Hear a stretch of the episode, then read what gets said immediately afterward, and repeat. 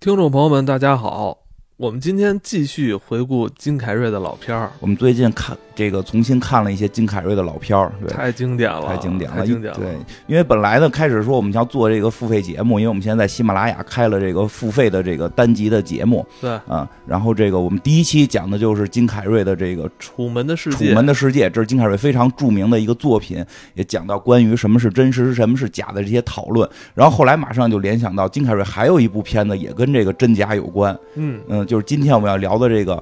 大话王，哎，咱们现在翻译的就是叫大话王吧？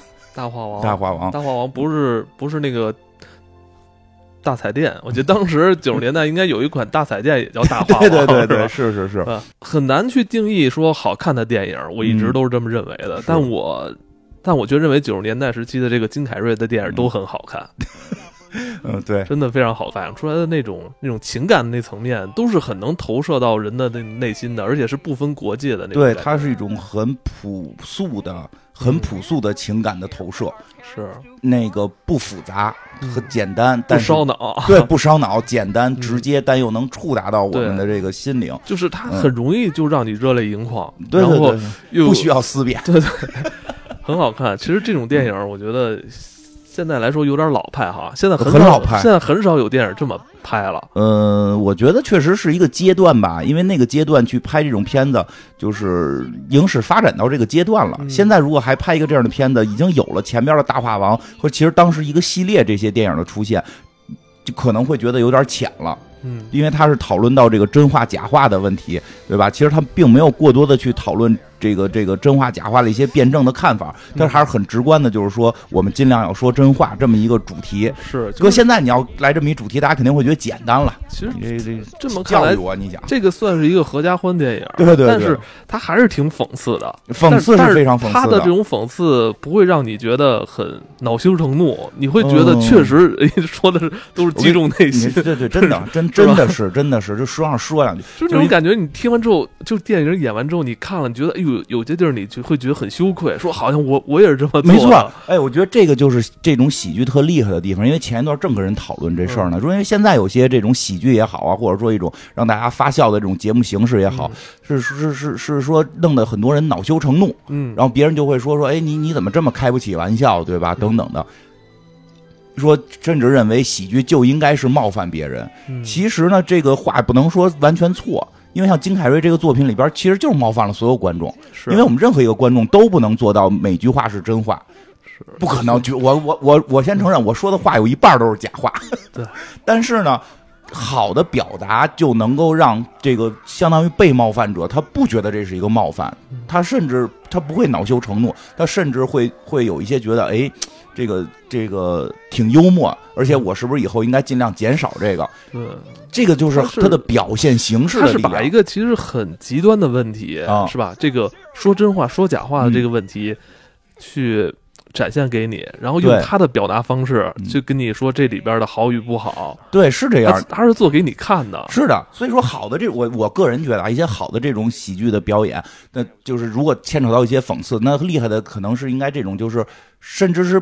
这种被影射者，他都会觉得这个事儿有趣。但总而言之，这个剧里边确实表达的很多都是我们身上有的问题。嗯，但我们看了之后，我们会反而会会心一笑，觉得哎，你真把我的这个真相给揭露了。但是我还觉得你很幽默。对，因为所以也有说，而且他给了那些。嗯，可能在假话上犯错那些人，一种可能就是你们改了之后，你们改掉像我一样，可能会有更好的一个结果。觉得他这是还是挺积极正向的。那会儿是特别积极，但是搁现搁现在就会出现问题，因为真的，因为这里边这里边我跟你说啊，有很多用现在话说就是政治不正确的东西，真的特别多，特别直接。对对对。呃，而且这部片子我记得是有咱们央视的央视版配音的，有有有。嗯，我记得以前我记得是中央六放过吧，是吧？但那版现在找不到了，嗯，是非常可惜。然后对，而且也有个对，包括一种说法，说这个这种戏就是金凯瑞演的这些戏，尤其是类似于这个这个《楚门世界》呀、《大话王》啊，就就只能他演。对，说这个戏你但凡换一别人演，你就看着就就就觉得怪。他的这个表演，其实，在当时来说也是比较另类突出的那种哈。当然了，说实话，可能其实这一类表演，他确实是到极致了。但是，但是不是只有他一个，不是只有他一个。我记得还有什么那个白头神探呀，还有那个什么什么什么那个一个什么。特务的那个，就是那会儿的这个电影，还结尾经常有拍摄过程中的一些这个花絮，这结尾也有。那拍你就发现他跟那个，就是他好多表演都是即兴的，就是跟现场不一样。他可能就是导演告诉你，你说完这句话之后，你要有一个动作庆祝胜利。到底这个动作怎么庆祝胜利？是他现场演的，所以拍了一些版本不一样。而且最的话，我记得那个彩蛋里有一有一段特逗，就是他他演的是个律师嘛，他和一个对对方在那个现场要要去辩论嘛，结果那个对方那个女的，这是一个花絮啊，对方女的站起来就直接说说你演的。太夸张，然后当场大家都笑喷了。然后那那个那那大姐赶紧说说那人让我说的，啊就诚心演的金凯瑞对戏就特别如呃怎么说呢？被被笑场啊，对对，因为他实在太搞笑了，他那种肢体动作，对对对，脸部表情，而且很多动作感觉别人做不出来，就身体的结构做不出来。就是在我小时候，我看他的电影的时候，我就觉得金凯瑞。嗯，是特别不一样的一个电影演员，就说不出来。你感觉他跟是的，他和其他人，他跟其他的人就完全不一样。你感觉他好像就是荧幕里的那个大怪物一样。对，其实他确实他的表演。和其他人相差甚甚远，就不是根本就不在一个路子上。所以他后来有那个花絮里边那个那个一个演的特别正经的演员，就是说你演的太夸张。当然这个也是他们现场安排的一个彩蛋梗了。但是这个也代表了，其实当时好莱坞也觉得他演的夸张，好莱坞很多演员也不认可他，觉得他演的这个不不怎么样，就就是都瞎演。然后但是人又做不出来这动作，但是但是老百姓又喜欢。嗯，他当时这个票房好像据说就就就比阿汤哥低点挺厉害，非常厉害。我觉得他当时值钱，他的那些电影像那个什么一个头两个大，还有一个部《神探飞机头》吧，就是钻对对对犀牛屁股那个，对对是吧？就那那些他的这些戏，就感觉有点像现在那个漫威似的，只要一出就会特别劲爆。对对对，是就是那个粉丝的反应特别，包括特别冒牌天神也特别火嘛，是吧？哦，他最著名的那个就是面具的那个。变相怪杰，变相怪杰，变相怪杰，确实是，确实是。而且那个不会说一下，就是有说法说他之说，其实金凯瑞这个人一生那个还挺就是挺悲伤的，嗯，因为他说早就是他为什么会有这么夸张的表演方式，而且他确实他的面部动作好像是其他演员做不到的，是。是因为他从小就练，他是。从很小的时候就开始练这件事儿。但是故事这这是好，我我无法确定真假，我也只是说从资料里看来的。但是给大家说说，说是因为他生活的那个家庭，父母好像这个酗酒、抽烟什么的，就是身体状况不太好，然后家里边不停的在会开死亡的玩笑，就是他妈每天会跟他说：“我可能快死了。”那个那个，你们可以对我好点我可快死了啊！所以他从小说一直活在死亡恐惧当中，他非常担心自己的父母死去，他也非常担心自己死去。然后后来好像他真的，他母亲就是有过一段得病什么的，他那会儿非常小，好像就六七岁，他能做的，他发现他唯一能做的事儿就是做鬼脸来逗他母亲开心。所以从那之后，他就必须得每天得就是他，他就我不能重复，他对自己是个有要求的人，我不能做一个重复的鬼脸，所以他每天要对着镜子去练，跟给自己母亲怎么哄母亲开心啊什么的这种，还就从那之后，他就练出了这种喜剧的这种效果。不过他他也说他在那会儿大概他每回都能逗家里人发笑，之后他发现自己可能有喜剧天赋，有天有天赋，但是后来他本来是想继续上大学的，结果家里边破产了。他就没再上学，好像高中就没再上学，十几岁的时候就是去工厂上班，就是工厂打工了。说一直品学兼优，但是国外这种又没有义务教育，你你你没钱就是别上，他就只能那个说是这个。而且你没有你没进进行过系统教育，你就没有那种圈子哈。对，他就只能在这个这个打工这个这个环节了。但是后来说，就是确实是有天赋，他被人给发现了，被人发现之后是就是演这个呃喜剧现场的这个暖场，这就至少挺适合啊，他就上来先暖一个场啊。后来是这个，说是他进入了一个叫做这个，就是这个非常火的一个节目，这个周六夜现场。他等于是搞笑搞笑艺人，搞笑艺人，搞笑艺人。他就是从搞笑艺人，甚至其实就是有点脱口秀性质的搞笑艺人，就是表演，给你一个舞台，给你一个舞台，可能他说的少，表演多。嗯，但就是一个人在那儿演，然后这个后来进入一定要逗大家笑。对，后来进入这个周周六夜现场，然后去去这个慢慢慢慢还说时间还挺快的，就一下就红了，红了之后就成为这个这个好莱坞炙手可热的男明星了。但是呢，说他后来就一直是抑郁。就因为很多其实做其实他没有没有那么开心，他只是在舞台上镜头前对表现开心。是的，有的时候我会觉得啊，就是他们这个这个情绪是在舞台上或者说镜头前发泄的非常疯狂的发泄释放，就是把自己已经掏空了。他自己是被掏空的，而且就是就就是一直都说嘛，喜剧内核是悲剧，它确实是有原因的。他真的就是只是去不停的摔倒，是不会有人一直爱看他的。他必须得去触及人的心灵，他琢磨的事儿也多，所以后来他抑郁的好像也挺严重。后来感觉好像后来一下他的就吸引了，就没了。对，是不是因为他不红了？是因为他吸引了，因为他的一个女友也重度抑郁自杀了。哎呦，他后来反正那阵儿留着大胡子，这个这个这个还挺挺挺。挺挺打，因为他本身就抑郁症，还挺打击的。后来他就在家里边一直画画了，好像是前两年，不是去年还是前年，咱们做那刺猬索尼克的时候，他算复出了吗？这两年他虽然复出，但好莱坞已经是这个早就变了天了，早就变了天了，对吧？你就是演过那个 D D D C 的谜语人，你都没有加入漫威，你没有他的一席之地。他是他是演过谜语人，他演过谜语人，他演过谜语人，没有他的一席之地了。但是很有意思的是什么呢？就是去年有他的一系列的这个动向，还是非常好看的。他去年一直在演拜登。大家有兴趣可以去看看，还他就回到了他我看过所谓的他梦开始的地方，回到了这个周六夜现场，然后饰演拜登。特可以，我我应该是看我，在一些社区里边应该特别他演的真是好，特别有意思。那个说，所以就是这个大话王应该算是他这种就是。个人风格比较强的这种喜剧里边的这个代表作了，因为像《楚门》，其实在编剧跟导演上边的控制更更强，就并不是一个他的完全的独角戏。当然，这个大话王确实是为他这个感觉，这大话王就是就是一个舞台，然后他是这个舞台里边最重要的那个，对，甚至觉得他是那个唯一的，其他人根本就不用说什么台词，就冲他点头就行。是的，是的，就冲他点头就可以了。剧情也，剧情其实有意思，但是相对会简单一点。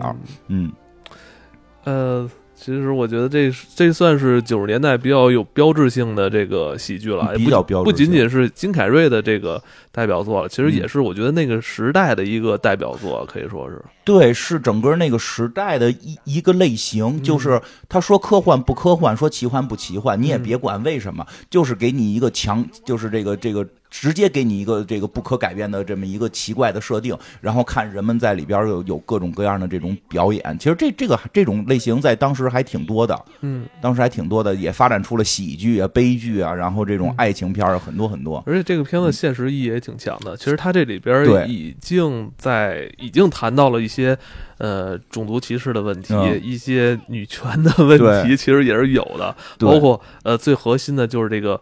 职场的问题啊，家庭的这个情感问题，其实都是有的。对，而且非常核心的，也去针对了美国司法的问题。嗯，这个这个，对，对他都不深，你不能说他这事儿就是这事儿，能够说他在这个剧里边就这一个话题有辩论的多么深，他并没有。但是他就喜剧的效果就是这样，他都会给你刺痛到你，你会去反思怎么思考是观众的事儿，我只是给你刺刺开就可以了。他并没有去带着你思考，他给你，但是让你。去引导你思，这就这部戏里边有很多这个桥段，还挺让人热泪盈眶。是的，而且里边有些话，我觉得真的是这这个可以记住一辈子，记住一辈子。一会儿讲到的时候，我就提一个，反正这里边有一句话是让我真的是这个能能记一辈子的话。大概大概说说吧，这故事呢，就金凯瑞演的是一个。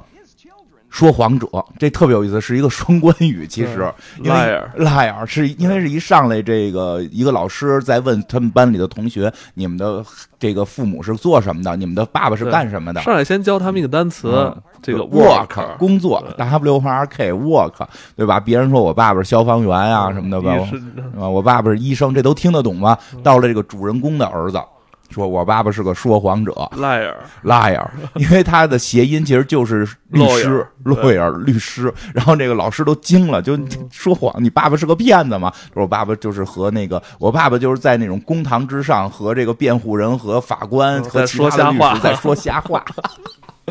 其实其实很有意思，真的。这个他爸爸就是说金凯瑞演的这个角色就是一个律师，而且呢就是风华正茂，正是这个事业上升期，在办公室一看就是红人，是。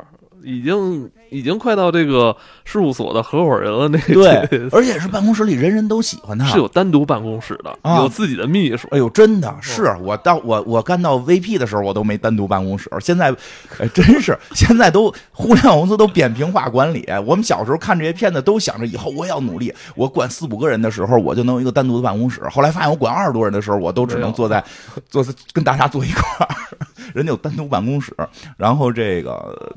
而且你发现这个跟这个他们办公室所有人都跟他好，嗯，前台小姑娘跟他这个前台小姑娘梳了特别奇怪的发型，跟他打招呼，还问他你看我发型怎么样，非常适合你的脸型，嗯，这 一听就是假话嘛，但是听者很开心，听者很开心，这个这是他一个对比。后来有一个特胖的人见到他也很开心的打招呼，哎呦我我觉得你好像又瘦了，嗯，对吧？就我是看这片长大的，所以就认为你很有魅力。你现在这个体型很有魅力。我跟你说，我是看这片长长大的，所以所以各种的这个朋友见面夸我，哎，你你你你显瘦啊，最近你最近瘦了啊！我脑海中第一反应都是金凯瑞。是，这是一个大家特别爱说的话啊！哎，你最近显瘦啊？其实他一上来用他的这种日常的这种怎么说呢？说假话的习惯，也就是向你表达了。你看这样不是很好吗？对呀，每个人都喜欢你，对，每个人都喜欢你，这不是一个非常好的事儿吗？对吧？然后这个他是遇到一个什么困境？他上来有一个困境嘛？他这个他有个儿子嘛？他实际离婚了，他儿子归他媳妇儿养，嗯，然后他媳妇儿呢还交了新男朋友。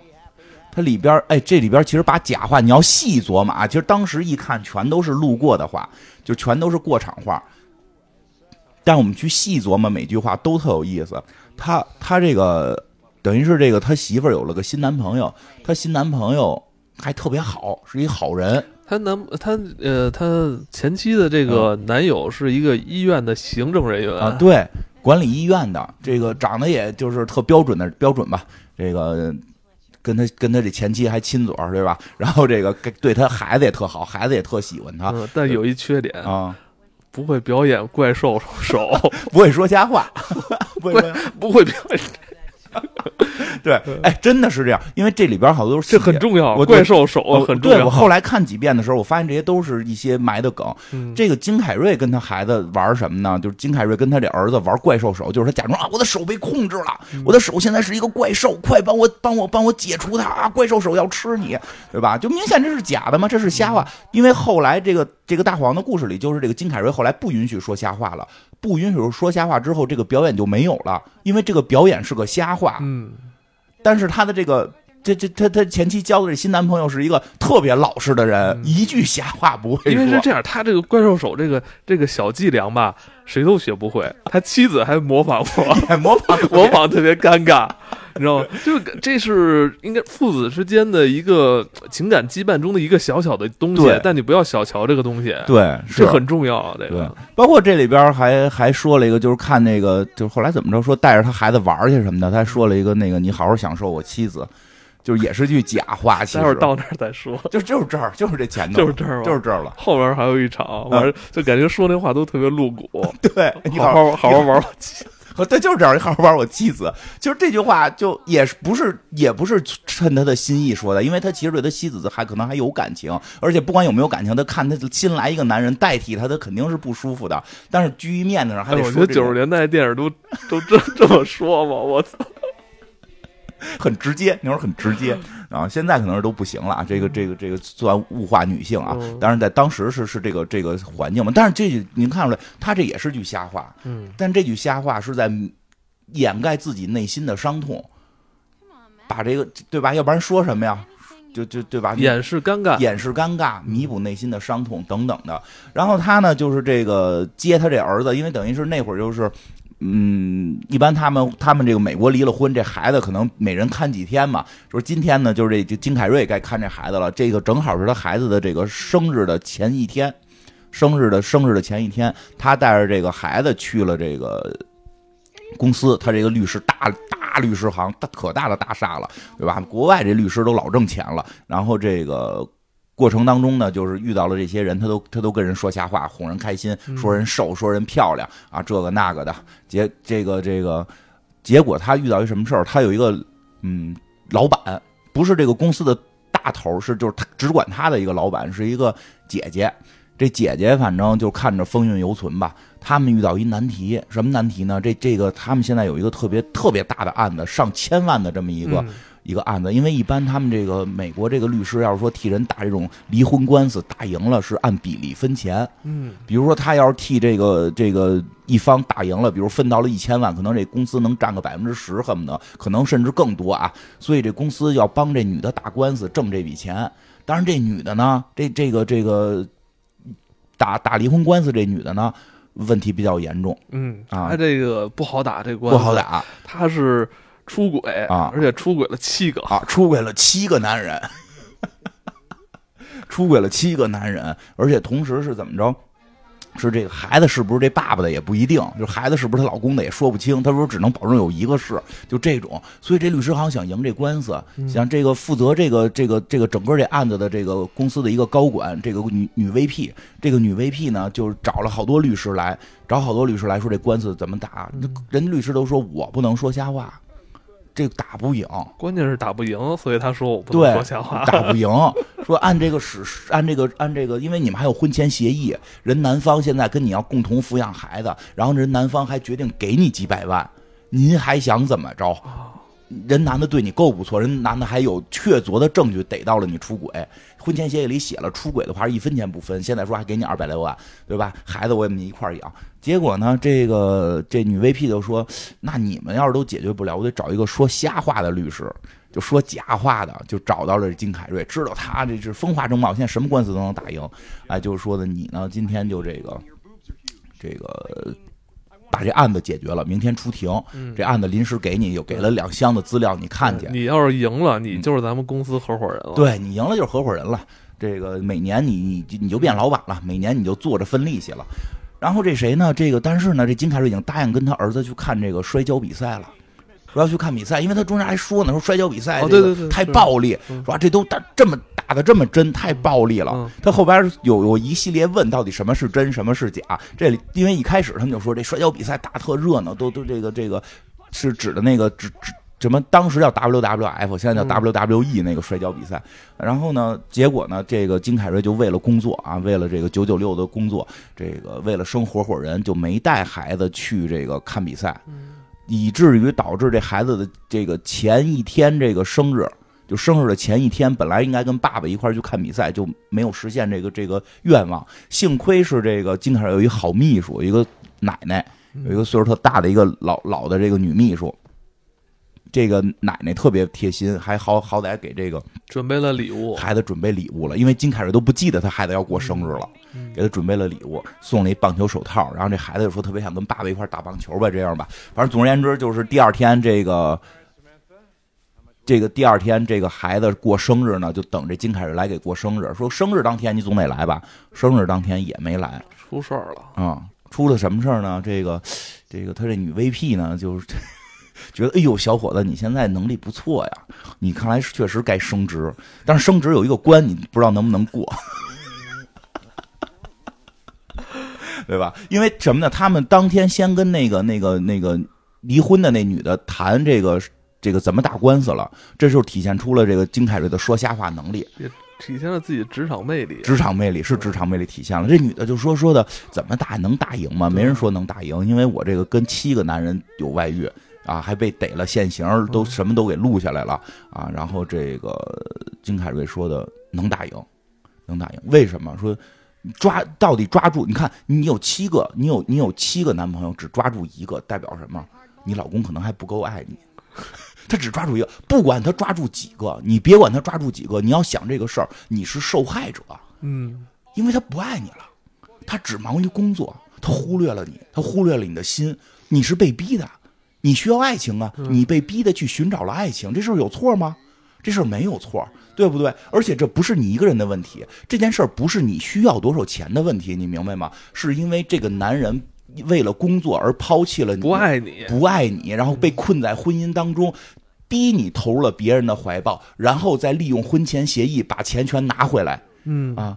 就是这，你才是受害者，你才是受害者呀！你应该去告他，你的目的不是要钱，是要惩罚他。对，你是要告诉他，女人不是好欺负。你要对你不是光告诉他，告诉你，告诉我，告诉这屋里人，你要告诉全世界的人，女人不好欺负，女人要站起来，要告这些男人。你不是为了你打官司，你是为了所有的女性在打这场官司。这个这个女客户看到他都激动了，我操，直捏他屁股。是女客户激动，哎呦，我我这么烂的事儿，我没想到能给说的这么高尚。对，然后他女老板也看在眼里，觉得哇，太有魅力了，展现了自己的这个口才啊！你要想升职，你先得过我这一关呀。然后就他俩就就开始要脱衣服了，反正然后。这女客户走了，女客户走了，她跟女老板在屋里就把衣服脱了起来。但同一时间，她的孩子这个开始许愿，生开始吃生日蛋糕，开始许愿。对，就因为这个事儿，他就没去成孩子的生日生日这个派对，孩子非常伤心，她就许了一个愿，就是希望我爸爸，希望我这亲爸爸有一天说真话。嗯。就是，所以呢，他这个愿还是很明确的，有一天说真话。所以从他许完这愿、吹完蜡烛的那一瞬间开始，他爸爸就满嘴的真话。比如女老板刚睡完，问你爽不爽，他就说别人让我更爽。对，这块就是奇幻的东西出来了。对，就是对，也没有不要去讨论为什么这小孩能许愿啊，这个这个没有原因啊，没有原因就开始他就就开始很惊讶，哎，操，我怎么了？我为什么？我为什么说了一句这么不该说的话？低级错误，这不是我，这不是我呀！我应该张嘴都是这个谎话呀！我张嘴都是，其实，在他眼里不是谎话，张嘴都是能够对我有利的话，张嘴都是这种这这种好好听的话，对吧？结果呢，他觉得这是一个意外，结果他在回回家的这个这个过程当中呢，又发生意外了。有一个漂亮姑娘，哎，这也是一个特别常见的事儿。有一大漂亮姑娘啊，这个袒胸露乳啊，这个佛印绝类弥勒了，都袒胸露乳在电梯里，反正就就是外国那会儿穿衣服都那样啊，露出事业线，然后长得挺好看。说哟，您新搬来的，打招呼嘛，看漂亮姑娘打招呼。这姑娘说啊，是，哎，你别说这个楼的这个同这个楼的这这些呃邻居怎么都那么好啊，对我特别和善。然后金凯瑞就直接就说了大实话，因为你胸大呀。哎呦，这句话特别有意思。这句话是在生活中确实，哎，反正尽量避免吧。我之前是说过，啊，不是胸大，就是确实有时候跟人讨论问题，就是就是有的有的女生会觉得，哎，其实很多事儿我觉得很容易，只要你努力就可以实现呀。我我可能是因为你漂亮，然后对方就真跟我急了，你忽略了我的努力，我的漂亮是因为我努力才漂亮的啊。这这种那个，其实这都是。其实这都是很日常的，很日常、很日常的，但是你拿出来说吧，又很尖锐，对，很尖锐。这话不能说，这话不能说。我就想起那会儿美国队长什么发发推特啊什么，不知道真假，还是那句话，真真假假，不知道真假，可能是个故事。他说，其实男生应该自信一点，只要你勇敢的跟女生表达出你的喜爱，他们都会接受的。我从来没有被拒绝过。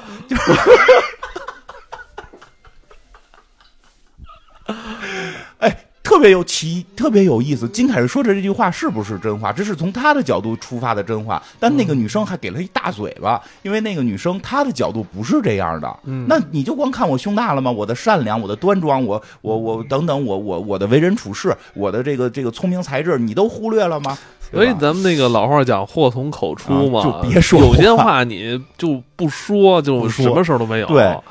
对，没错，有你觉得是真话，别人不一定觉得是真话。哎，这里边特别巧妙，后边还有你觉得是假话，别人觉得不一定是假话的时候。哎，然后这个他开始出庭了，呃，还没到出庭，他这个结果这个进入办公室的这个啊是先出的庭是吧？对，然后就先出庭了，他就出庭去了，出到了庭上他就发现问题了，他说不了假话了，嗯。这段就是表演特别厉害，因为他要说一句话，说到一个地儿要表演，他不能把这句假话说出来。其实让咱们想很难去表达。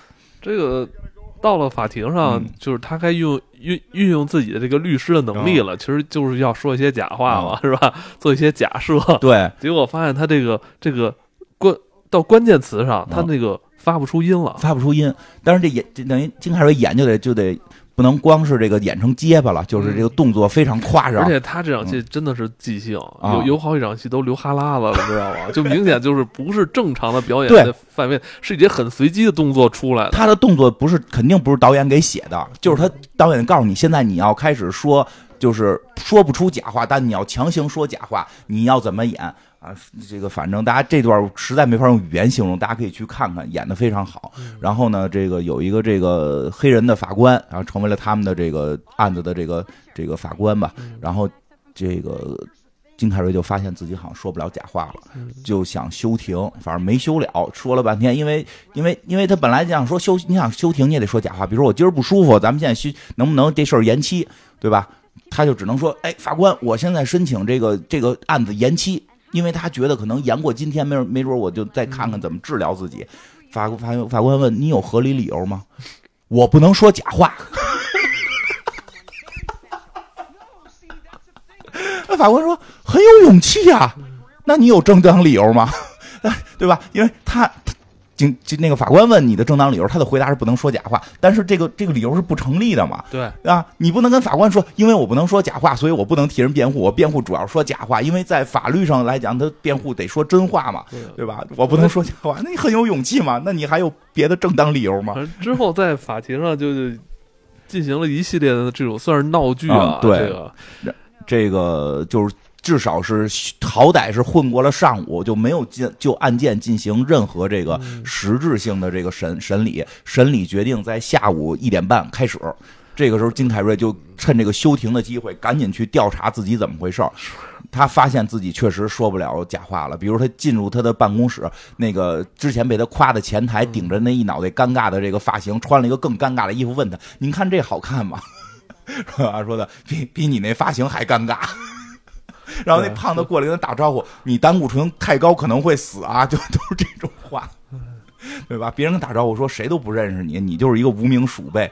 就就这时候发现自己就是一句真一句假话说不出来。然后回到屋里，他做实验，举起一根笔，一根蓝色的笔，说我要就是自己先说红的红的红的，因为他不说这根笔是红的，他红的是可以说出来的。瑞的这个这个词儿，他是可以发出音的。然后但是当他说这支笔是红红红哦哦哦，就说不出来了，就卡在那儿了。然后就各种的这段表演确实还挺厉害，这段表演非非常厉害，而且就是举着那个笔举上天空，那个镜头是从上头拍他的，感觉就是那种就是一场大战的大战的胜利，然后举起那个他的宝剑说我们赢了，在那一刻要说出这是红的，然后没说出来，然后在屋里边说那我说不出来，我看我能不能写，就开始拿笔写。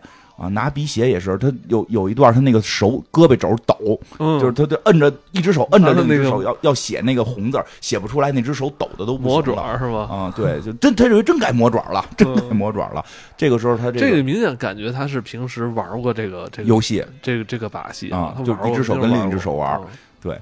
然后这个谁，这时候他这个女女的这个秘书，一个奶奶就进来了，因为屋里边都叮咣堵四的响嘛，就进来就问他怎么回事他就说我说不了谎话了。这老奶奶都觉得不可能，你还能不说谎话？他说测试测试，他说你你不不不信，你可以测试我。他说老奶奶说那我可问了啊。他说你问你随便问，来咱测，因为他想的可能就是说这支笔是红的，或者那那个橡皮是是黑的这种，对吧？老奶奶直接问我去年加薪啊没加上，你跟我说呢是公司不给加，你准备掏自己的钱包，这个从你的这工资里边给我匀点出来。然后后来呢是这个你哥哥跟我说说公司不同意，说。因为公司说，如果以这个这个你的身份给我云工资出来，会导致其他秘书嫉妒我。我就想知道，是不是你说的这样？是不是你真心这么好，想给我云钱，公司不让云？到底是不是呢？没演，反正转过头来呢，这奶奶就开始收拾屋子了。秘书也不干了，被 气的，被气了。然后金凯瑞一直求这秘书说：“你留下来吧，你留下来吧。”这种，然后，但是他是用了一系列的这种极端状态下的这个对话，去去来突出这个说谎话不好。对，其实他跟一开头那个也形成一个对比，是吧？嗯，这都是生活中对这些，就是你选择说真话跟说假话之间的这么一个。对，其实你在生活中好多这种小事上，你说假话反而是正常。咱叫咱们有个适度吧，咱们有个词儿叫客套话。对，还是咱们有智慧，他们就是真跟假。但是咱们这个中国文化有智慧，咱们得说点客套话。你不能上来说，哎呦，你怎么又丑了，对吧？你怎么又胖了？这太太招人讨厌了。说点客套话。然后这个谁呢？这个这个。本来呢，这金凯瑞是应该是上午打这个打完官司啊，对，这个老奶奶临走的时候还说了一段话。这老奶奶这个临走的时候就说我要走了，这个这个你就是一垃圾这种。然后这个金凯瑞后来跪在地下说，我你看我穿着这么名牌的西服跪在地上求你，你留下来吧，我不能没有你。因为这个老奶奶确实工作特别好，你想她她都忘了她儿子生日了，她她这个这个她这这个老老奶奶秘书还给记着，但是老奶奶最后。说了句话，说的好好多年前有一个入室的这么一个强盗，去去我朋友家，去我闺蜜家了，从我闺蜜家入室抢劫，结果好像就这个案件就就就发生了一些争执，结果一个像你这样的垃圾律师替这个罪犯打官司。替这个罪犯打官司，让这个罪犯打赢了，我的姐妹还赔了这个罪犯六千块钱。说是一个小偷，然后去他们家里行窃的时候，结果摔断了腿啊！对，结果是赖他们家。因为啊，哈，这些案件是真实存在过的，应该是有过的一些。我我我就是他动机是偷东西，但是他没有完成他的动机，但是在做这个偷窃行为之前，自己先受伤了。对。是有，因为我记得好像我不无法无法确定真假了。就是那些年我看过的一些奇葩案例里边，有有一个小偷去偷人家东西，然后掉到他人屋子里之后出不来了，然后人家去旅游了一个月没回来，小偷在里边饿了，就是把人冰箱里都吃完了，这差点没饿死，出来给人告了，说人没有那个给这个小偷逃命的这个设施，好像还告赢了，就是很多这种匪夷所思的案件啊，这个这个，但是这个老奶奶就就说的说你就是这种垃圾人。然后这个特别有意思，金凯瑞这会儿已经不能说假话了吧？金凯瑞跪在地上说：“我不是。”我们特惊讶，我说：“这他要良心发现。”他说：“如果是我，我会让他们赔一万。” 这老奶奶气的就走了。这中前头还一段也特逗，老奶奶一上来就是他这回就是他在这个说真话状态下，老奶奶之前给他接了一电话嘛，说那个谁。说有哪哪哪个先生又抢银行了，他有一些法律问题要咨询你，因为他一看你之前就老替罪犯打官司嘛。他之前就是你这说的太太隐晦了。他之前说了，这戏里边说他一直是帮那些黑帮大佬 洗罪的，洗罪对吧？对，让人给钱多呀，抢完银行那钱，然后他能说的最后不用赔。他之前还提过那什么呢？说说那个就就在之前的一场戏。说他不是迟到了吗？还就是说啊，我我就误入什么黑人街区。他说没事儿，你不是老替那些 黑黑帮老大打官司吗？是吧？这这现在都不敢说，哪儿都敢说。我说这个，我说这戏能这么。直接就说出来，其实没几年，二十多年嘛。对啊，二十多年，那你说那快啊？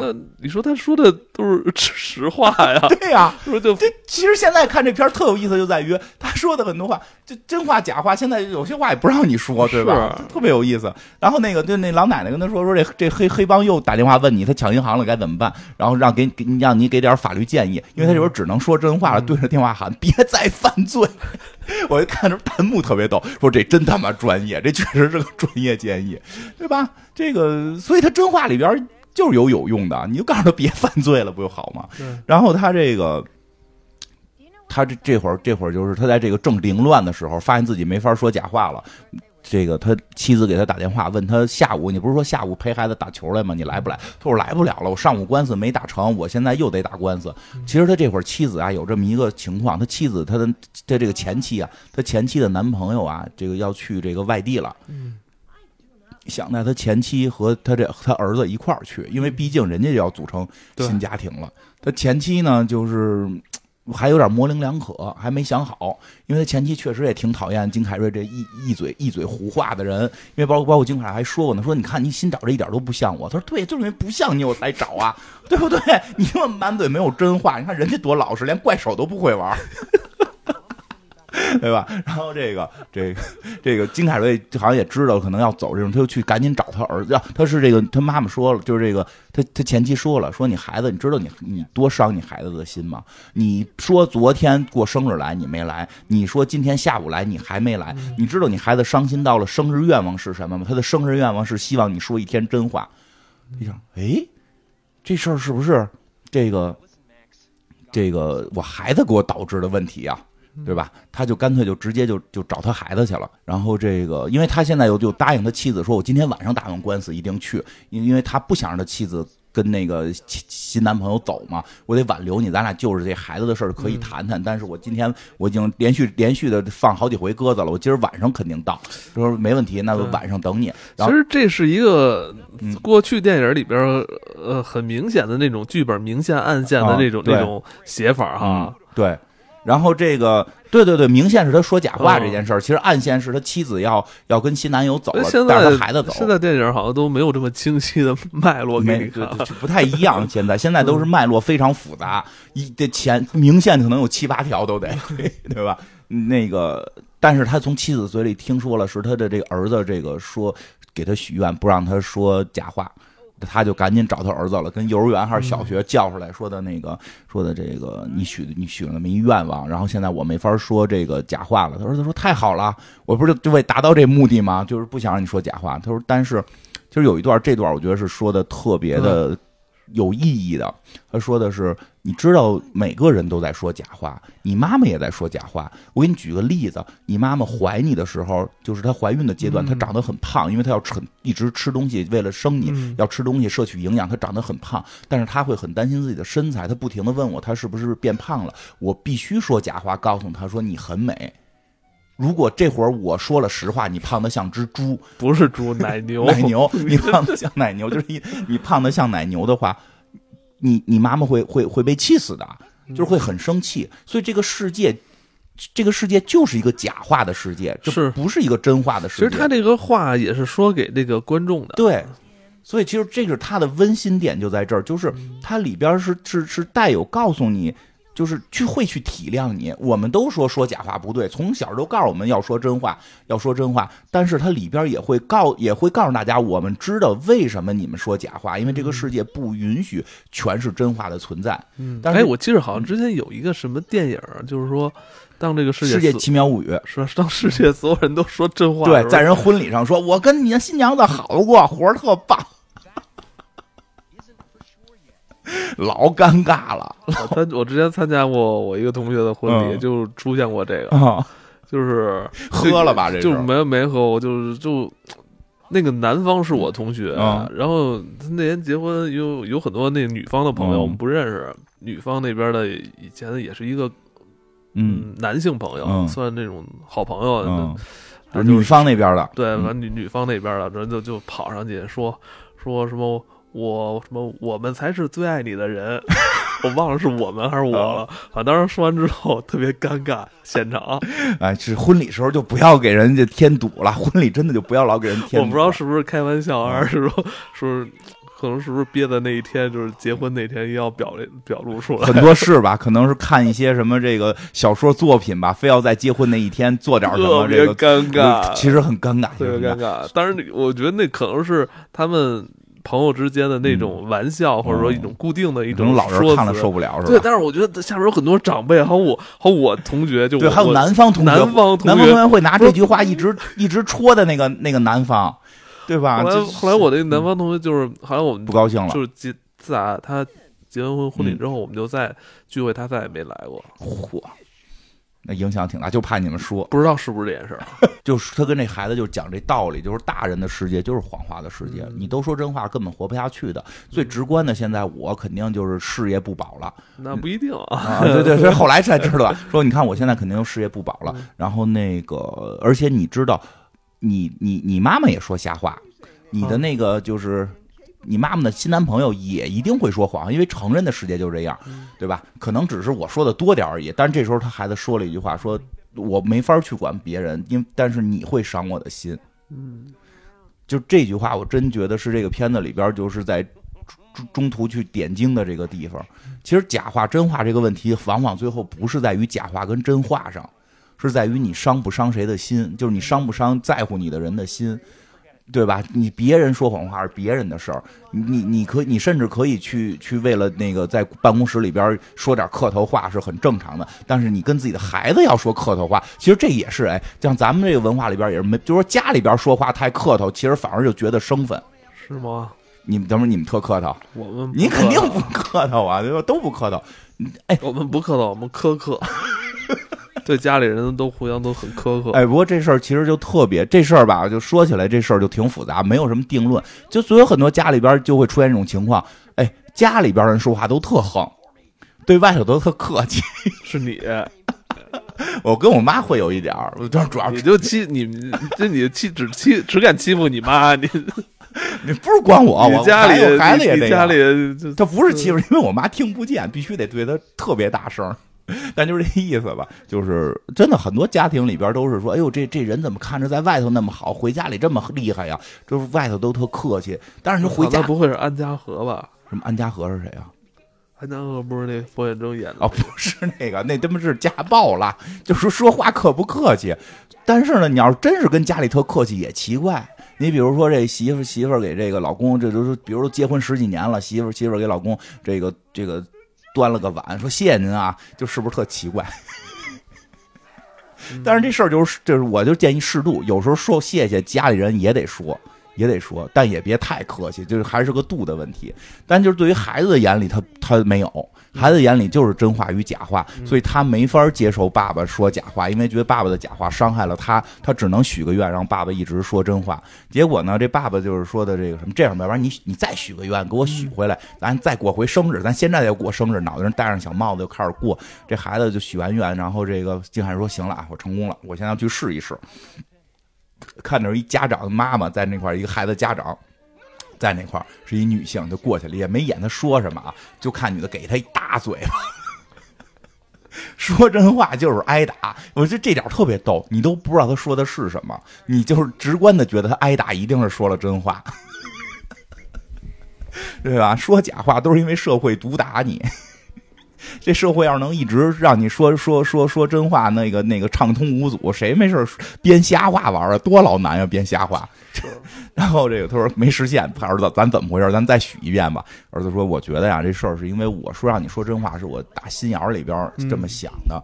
现在又让你重新说假话，我不是心里不是真心这么想。小孩嘛，他没法把复问题复杂问题给想简单化。他不是简这个这个，现在是你逼我说的。对，现在你逼我说的，他没法把这个问题给给给这么简单处理了，他理解不了。然后这没辙了，这时候就上课了嘛，这孩子给叫回去了。金凯瑞被迫的再次的这个要去这个出庭。”在他临出庭之前特别逗，因为他之前跟他那个，跟他那个那个女女秘书，女跟那女秘书说他不能说真话这事儿，被他那个前女 VP 给在顺门缝听见了。前女 VP 很生气呀，你跟我睡完了，你说别人活更好，我他妈不弄你弄谁？你这就侮辱了我，这是最大的侮辱。但是呢，因为金凯瑞现在表现特好，这个上边呢还挺器重他的，他必须得让这金凯瑞在公司里社会性死亡。我觉得这段巨精彩，这段这段是巨精彩，真的，对吧？小孩跟他说你不能伤害我，那个是点睛之笔。对，而且他还跟他孩子说，这在这社会上不能说真话，就得说假话才能生存下去，才能生存。说真话，说真话你就不能升职。但是后头这段反讽特别刺激啊，来了啊，他这个。他这女 VP 说：“那个，哎，现在那个正开合伙人会议呢，董事长什么的都在。哎，你我那个，你能先提前告诉我吗？这个你，因为你以前跟这个董事长好像在他下边当过下属吧？”他说：“对，我就那个年轻的时候是给给他手底下干过。”我说：“那你告诉我，他到底以前是个什么样的人？”他说：“他呀，脾气又臭又倔又顽固，就是一老顽固，还他妈是个什么假道学、假正经啊，就不不是什么好人，就大概这么个意思。”他说：“行啊，因为这个。” 这女的已经知道他只能说真话了。他说：“走，咱现在得去合伙人会议开会，要不然你升升不了职啊。”这意思，这金凯瑞都傻了。你要让我干嘛去？就带着他进去了。进去之后，就这个。合伙人一个大长条桌子，对面是他们的白发董事长，然后两边坐着各位高管，然后这女的就是意思啊，开始你的表演吧。哎，那个谁，金凯瑞，你来说说咱们这老板是个什么样的人？嗯，金凯瑞就都傻了，但是他已经控制不住了，只能说真话。他是一个脾气又臭又倔的老顽固，而且是一个假正经啊，有些就是说说吧。然后这时候所有人都尴尬住了，我操，这人怎么敢这么骂董事长啊？董事长也太尴尬，我觉得这是职场尴尬之最吧，就是你 你骂领领导，然后让领导听见了，对，而且当着当着董事会骂董事长，董事长一下就愣住了，停了几秒就开始哈哈哈的乐，太有意思了！你这个玩笑开的很有意思啊！对，我们这个死气沉沉的办公室就应该有这样的笑声。对呀，很多年没有人敢这么骂我了。你这个我就喜欢听人骂我，我觉得特别好玩。我知道你说的都是假话呀，这 太幽默了。这就是一个幽默的玩笑嘛。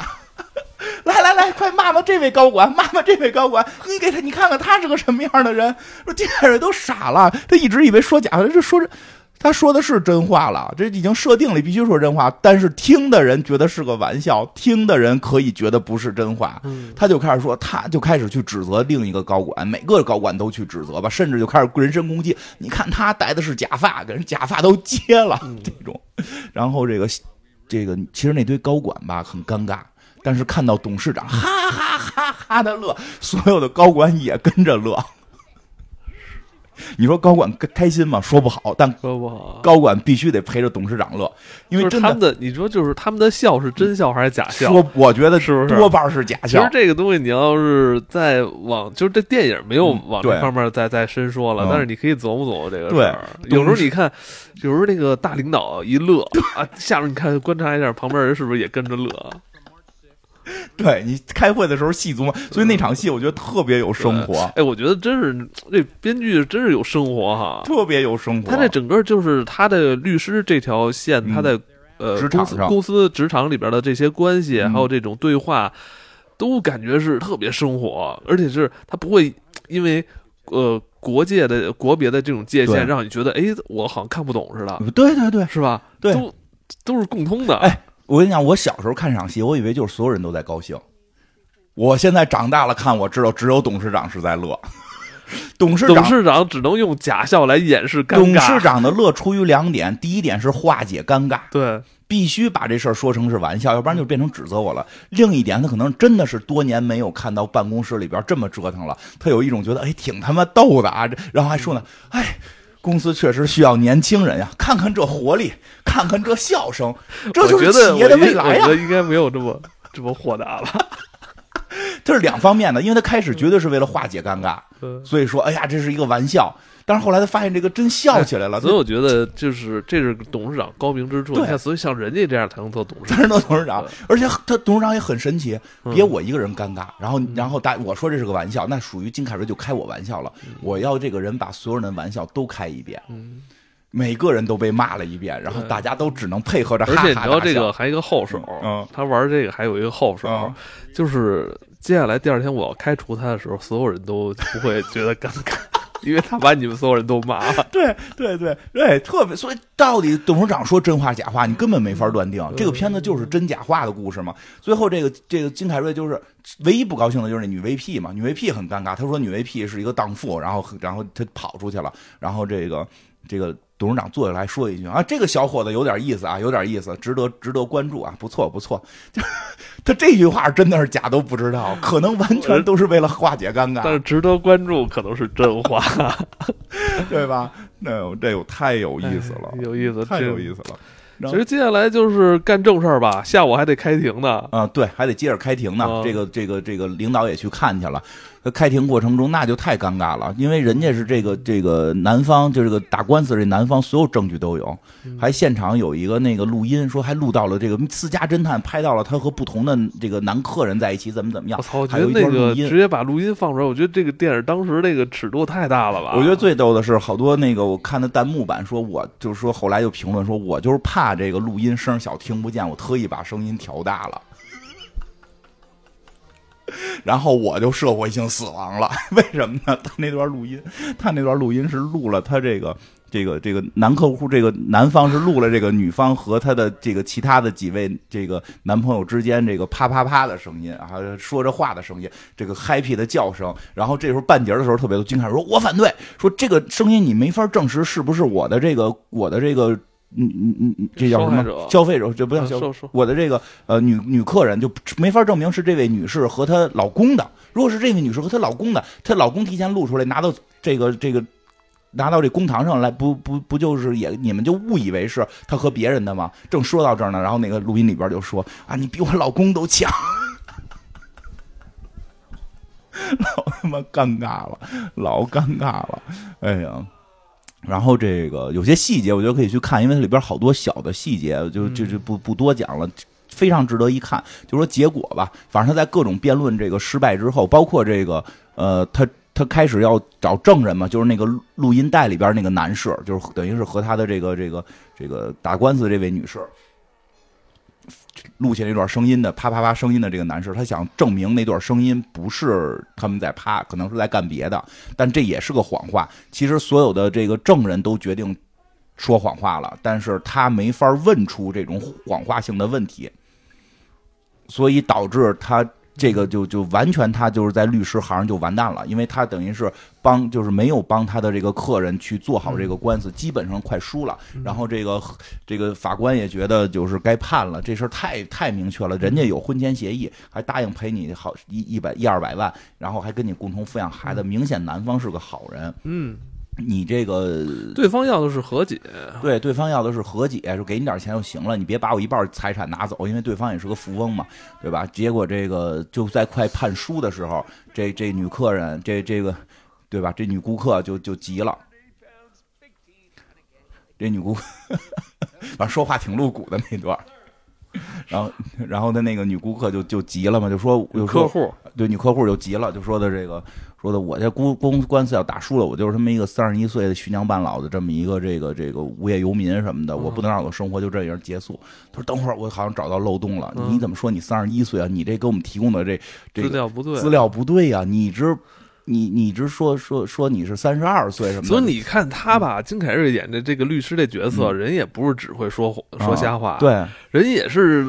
要要那个要熟悉那个资料的人是要做功课的，对，就是因为做功课，所以耽误了陪孩子他不是那天那个就因为要准备这个案子，所以他没陪孩子嘛。对所以你看人家人家做这行的，不是说只会说瞎话就能 是当大律师，人家得背各种东西。对，在专业的角度上，在还是很专业的，很专业，还是很专业。后来就就就他就开始去去找这个女的出出庭作证，最后的这个扳扳回胜局嘛，就说的哎。你的年年龄是多大什么的？哪年出生的？说为什么你提就是一般女生都会报假年龄，是给自己往年轻了报。对，你怎么给自己往大了报了一岁？嗯，你往报大报了一岁，是不是为了解决什么？这个肯定是解决什么法律不允许你做的事儿吧？说是这女的说是我当时要结婚，十八岁才能结婚，我十七岁结的婚，所以我谎报了一岁。他说你看这就出问题了。说，因为以这个咱们州的法律来说呀，十七岁没有签合同的这个权利，必须在父母的这个监督下、监护人的这个陪护下，监护人也签字，合同才能够成立。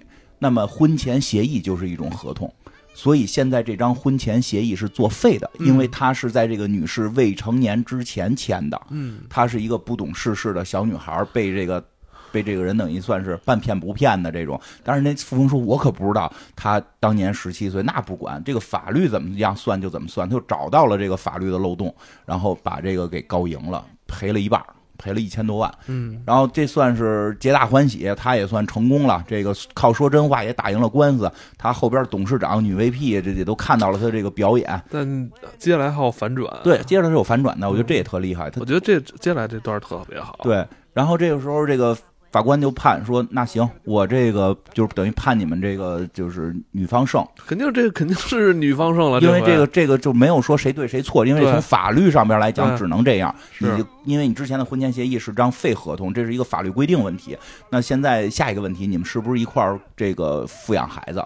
因为这个好像你们之前有协，就是之前好像谈的差不多是要一一共同抚养的。嗯，然后这个这爸爸这这这这金凯瑞就说我们同意。”男方也说同意，这时候这个女方说我不同意，女方不干了，说哎，你不是之前说可以共同抚养吗？他说那不行，咱现在不是打赢了吗？对，我抚养一个孩子多给一万，他得多给一万块钱赡养费。说你现在有一千多万，你要为这一万，那不行，一万也是钱呀，对吧？这金凯瑞就有点震惊了，说，然后但是这件事并不是。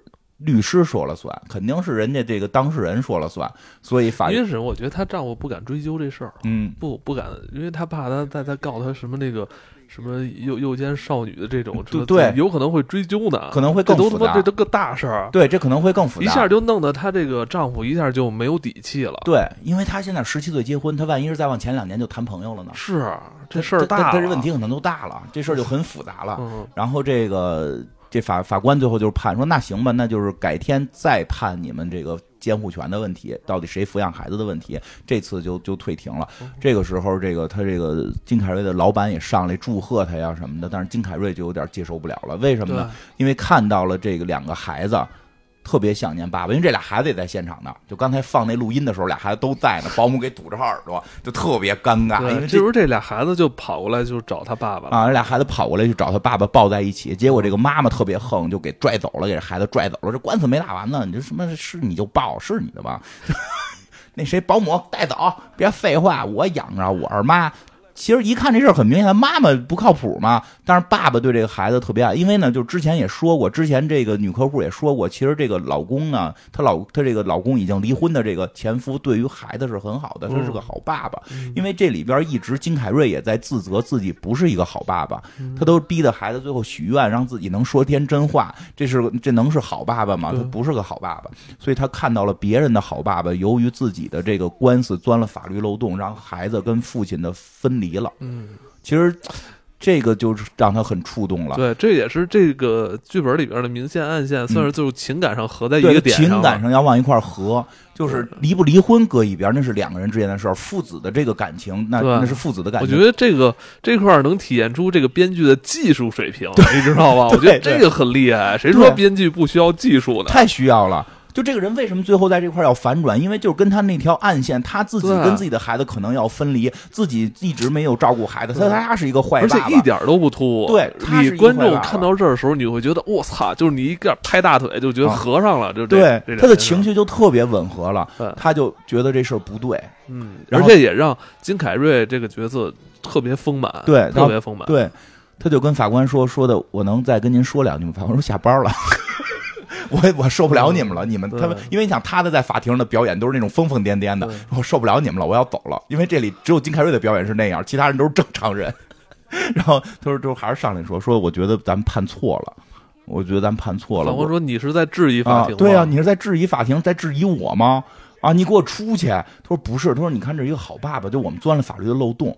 就是你，他说，他说你是就是在质疑我，而且你在藐视法法庭，你就认为我就是不公什么的。他说，对我也我也质疑自己。他还在说真话，对，还在说真话呢。我说没错，就是我觉得咱们都他妈钻了法律的漏洞。但但是你看，在这在。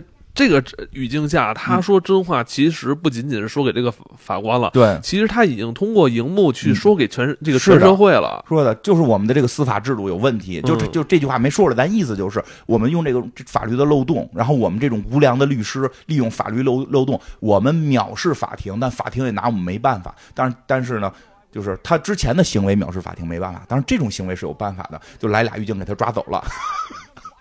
哎，这很巧妙啊！他在这块嗷嗷叫，警察可以就给法警给他这个抓走。但他之前钻法律漏洞，是归一码事钻法律漏洞这种藐视法庭，哎，那那好像是可以的啊，就就给就没事儿。但是他被抓进了这个监狱嘛，抓进监狱之后，这个他又让他妻子来救他，说你给我关，带一千块钱过来保释我。妻妻子已经已经放弃了，说你又没来。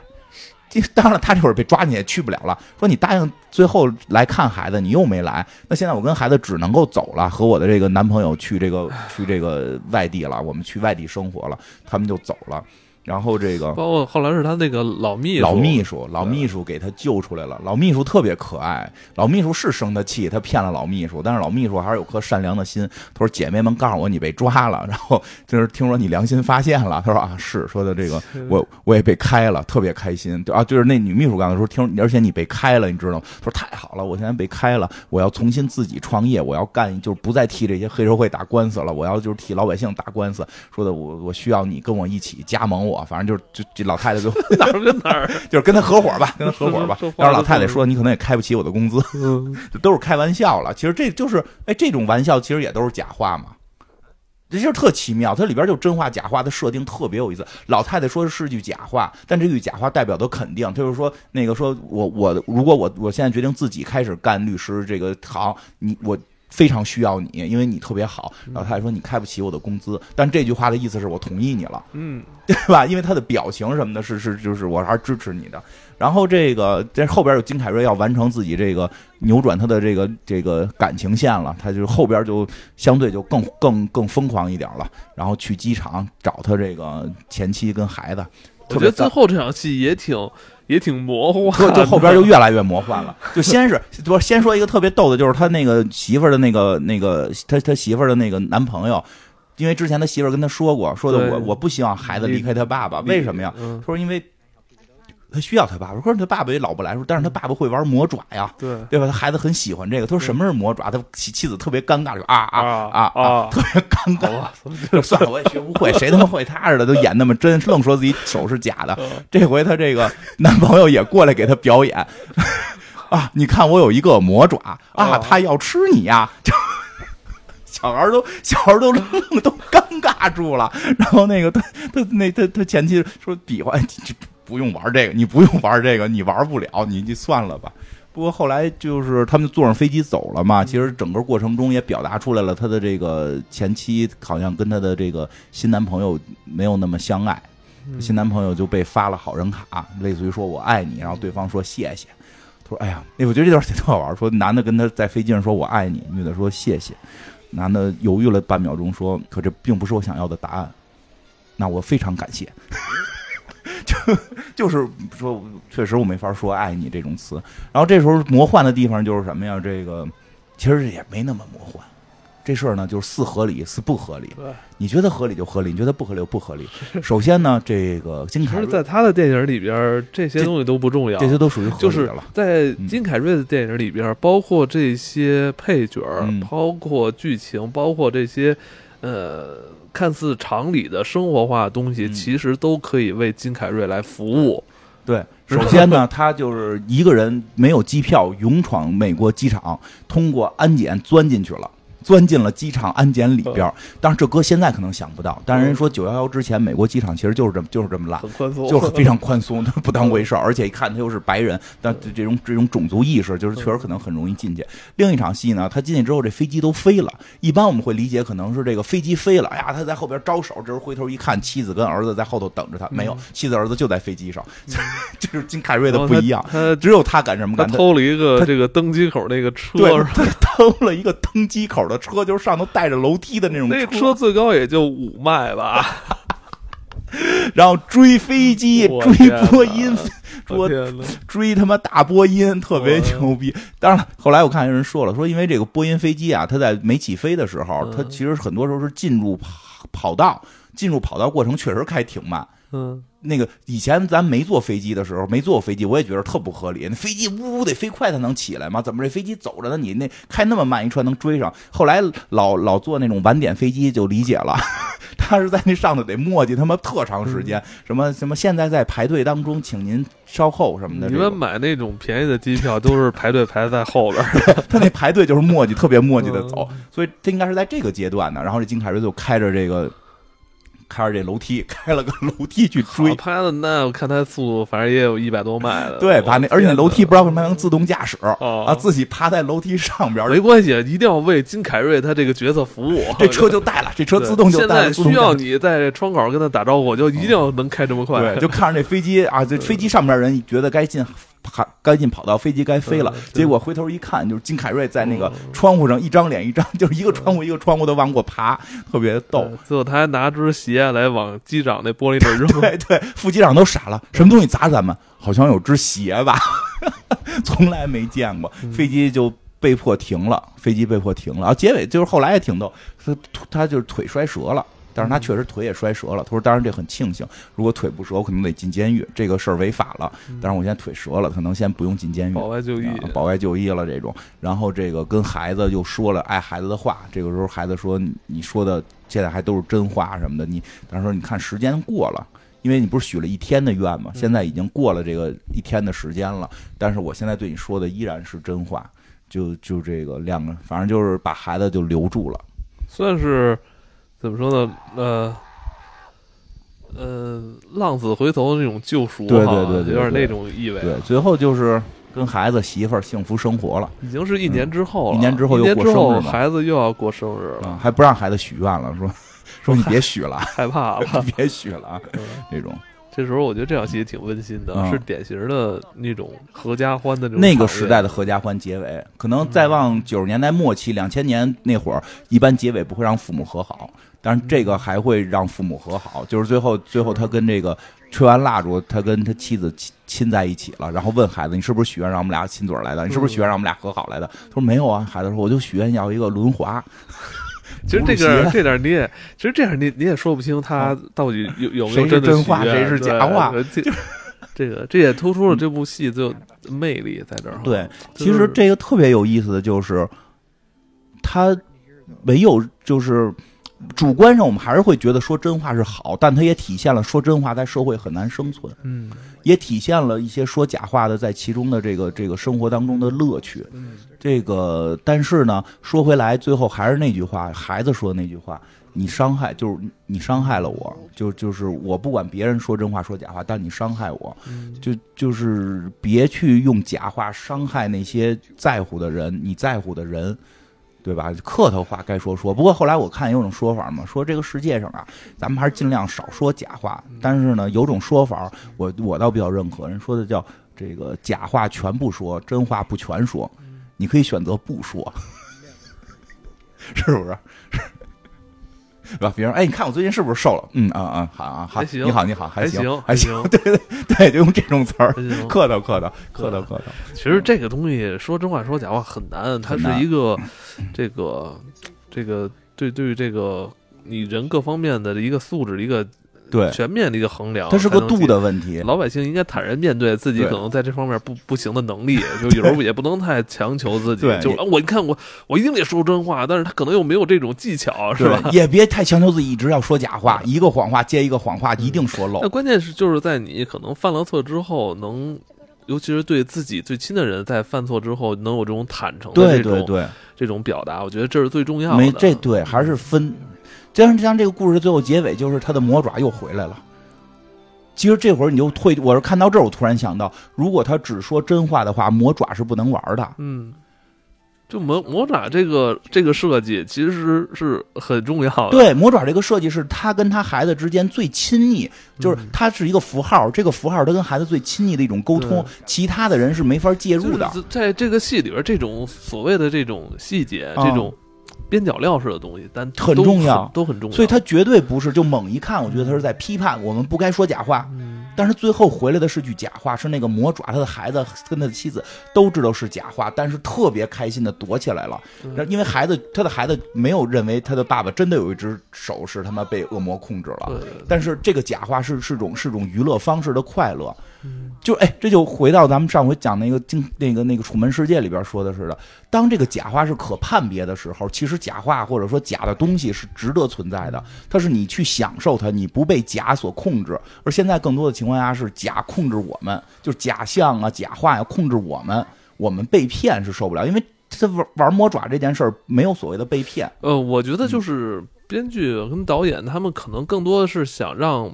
嗯，给你展现之后，让你想到现实中的一些问题，然后又让你给回到电影里来。对，呃，他我觉得与可能有些去反映现实问题的电影不同，就是有些时候吧，有些电影你看完之后，它反映确实是社会尖锐问题，但是你可能注意力全聚焦在现实中的那些不不美好了。对，你可能忘记电影本身要给你创造的这个梦的价值了。对。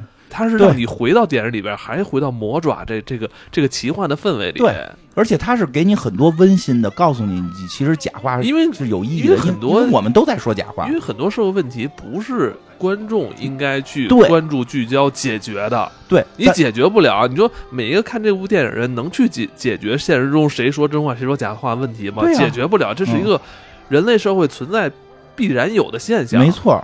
他用一个很魔幻现实的东西，我觉我觉得这种留住你，没错没错。我觉得这种作品就是说，我们会看到，哎，社会中你说是问题也好，说是什么是一种现实的情况也好，他会用一种喜剧的形式。我觉得他是算怎么着？那个像一个高手那种点到哎，对对，点到为止。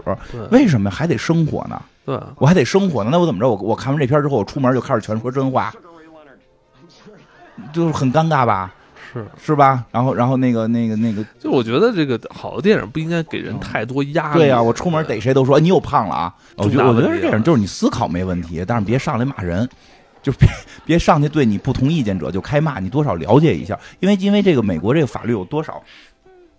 了解过他们的一些这个制度，以前以前大概学过一点，就是他必须他的律师必须要替当事者辩护，而且必须要做无罪无，就是你的当事者是无罪的，只要你当事者说我是无罪的，你必须按无罪的这个思路去辩护。他是为了保证不不不拔不冤枉好人，对，他是为了不，所以这个制度是非常可取的，但是也是出现了拐点，或者说出现了度的问题，因为这件事儿呢，就变成了律师的口才会决定辩护的成功。那律师的口才可以转化成钱，就变成了越有钱的人可以越请得起好律师，越有钱的人可以越为自己做更好的辩护。这个时候才出现了问题。如果说所有的律师都是同等水平，然后都是这个盲签抽的，然后这个确实他该为他的当事者辩护。但现在出现情况，像他们这就是特别大的律师行，他不是一个小律师行，他是一个非常大的律师行，专门接这种特别有钱人的这种这种这种打这种坏官司、恶官司的。这个情况才是问题，而不是说，哎，律师都是坏人，律师就不该替他们辩护。从他的那个法律结构上，律师就该替这个被告去辩护，而且就该全心全意的去的为他去辩护。问题是出现在了那个律师之间的水平差异开始跟金钱挂钩。嗯。包括它的这个法律的复杂性之后，导致导致法律还存在漏洞，法律漏洞如何去填补的问题。对对，这个并没有说看完这个我们觉得律师是坏人，这这这并没有。哎呀，我刚才就这电影是 PG 十三的，其实没有 年龄没有那么小。十三岁以上才能看的。嗯，反正确实时代不一样了。那个时代，我觉得相对很多东西宽泛一点，因为那个时代有时候时能说一些实实话。现在美国电影很多是不说实话的。嗯，现在真的，我是这就敢这敢拍胸脯说吧，美国电影不说实话。我觉得你说的对。我觉得那会儿他确实是很多话还是敢说的，什么黑人大哥呀，什么什么这个这那的。现在我觉得那个时代的电影工作者或者说艺术家们。呃，不太容易受到互联网的影响，不不太容易受到这个 就广泛群众的这种意见影响吧。这事也都两说吧，说就就就是当时是不会这么受到影响，真的。我就说，但是到底好与不好两说，不是一这社会在发展，看吧。这我现在说不明白，我也是普通观众，太复杂话题也说不懂，我就是。就是希望大家那个能够收听我们的那个付费节目。嗯，对，我们周二还做了那个《楚门世界》。楚门世界，对对对，《楚门世界》也是这个金凯瑞的这个非常非常非常出彩的一个。哎，咱不知道这种老片现在会不会受到就是可能年轻小孩的喜爱啊？我觉得金凯瑞的可能会容易一点吧。会吗？嗯，热热闹闹嘛，热热闹闹，文艺青年不爱看，这是肯定的。因为这个他的表演确实不太符合一些传统的表演方式，不文艺吗？嗯，不太文艺。我觉得还挺文艺的。不过他后来拍过很多文艺片拍过很多文艺片那个就是对咱们那个付费系列里边，我确实未来我我后来那天看了眼列表，金凯瑞的还有两部呢。是吗？啊，月亮上的男人和暖暖内含光。其实金凯瑞不只是会嬉皮笑脸、龇牙咧嘴。他的很多片子的深度力度会更深。金凯瑞还是一个很高产的一个演员，而且很有能力。嗯，甚至到《暖暖暖内行光》里放弃了这种表演方式，用是你你那是你最喜爱的。电影我觉得能排前三的吧，我觉得。反正老提是吧？你老提，老提不就是为了以后卖付费的时候好卖吗？好卖好卖吗？你你特别喜欢提那部电影，是吧？我觉得提有点意思。在很多那部电影可能比你说什么漫威的都提的多。是因为讲小时候又没漫威，这不是长大才看吗？其实那我觉得那里，而且你说过那部电影的那个女主是影响了你的这个择偶观，是不是？不是，不是，是哪部？哪部我忘了？你提过，反正有一部的那个什么女主，你特别不是那部，但是确实那部对爱情阐述的比较有意思。哦，对对对对，爱情是有影响的。呃，确实是因为我们我那是咱们以前看的那些经典电影嘛，漫威是后来的这这这个了。咱们我们可能这个系列会做很多以前我们小时候看过年代，对，会不会提到两千年都有？呃，侠胆雄狮，就是最后结束是怎么结的？不记得了。我就记得特别有意思。我爸就长得特凶嘛，还是狮子座，而且脸也是那个跟我似的，皮肤不好，有很多痘坑嘛。瞎胆雄狮。有一次，我们有一个同学，同学一直在街上打架，那种特狠的，非要去我们家玩电脑。那会儿我们家有上初中，刚有电脑，结果没迫不得已嘛，要不然人揍我嘛，我就带着去家。正好那天我爸下班早，在家门口站着呢，那孩子撒头就跑，我叫都叫不回来。然后第二天我问他，我说你怎么跑了？我说你爸长得跟温森特似的，谁敢去呀？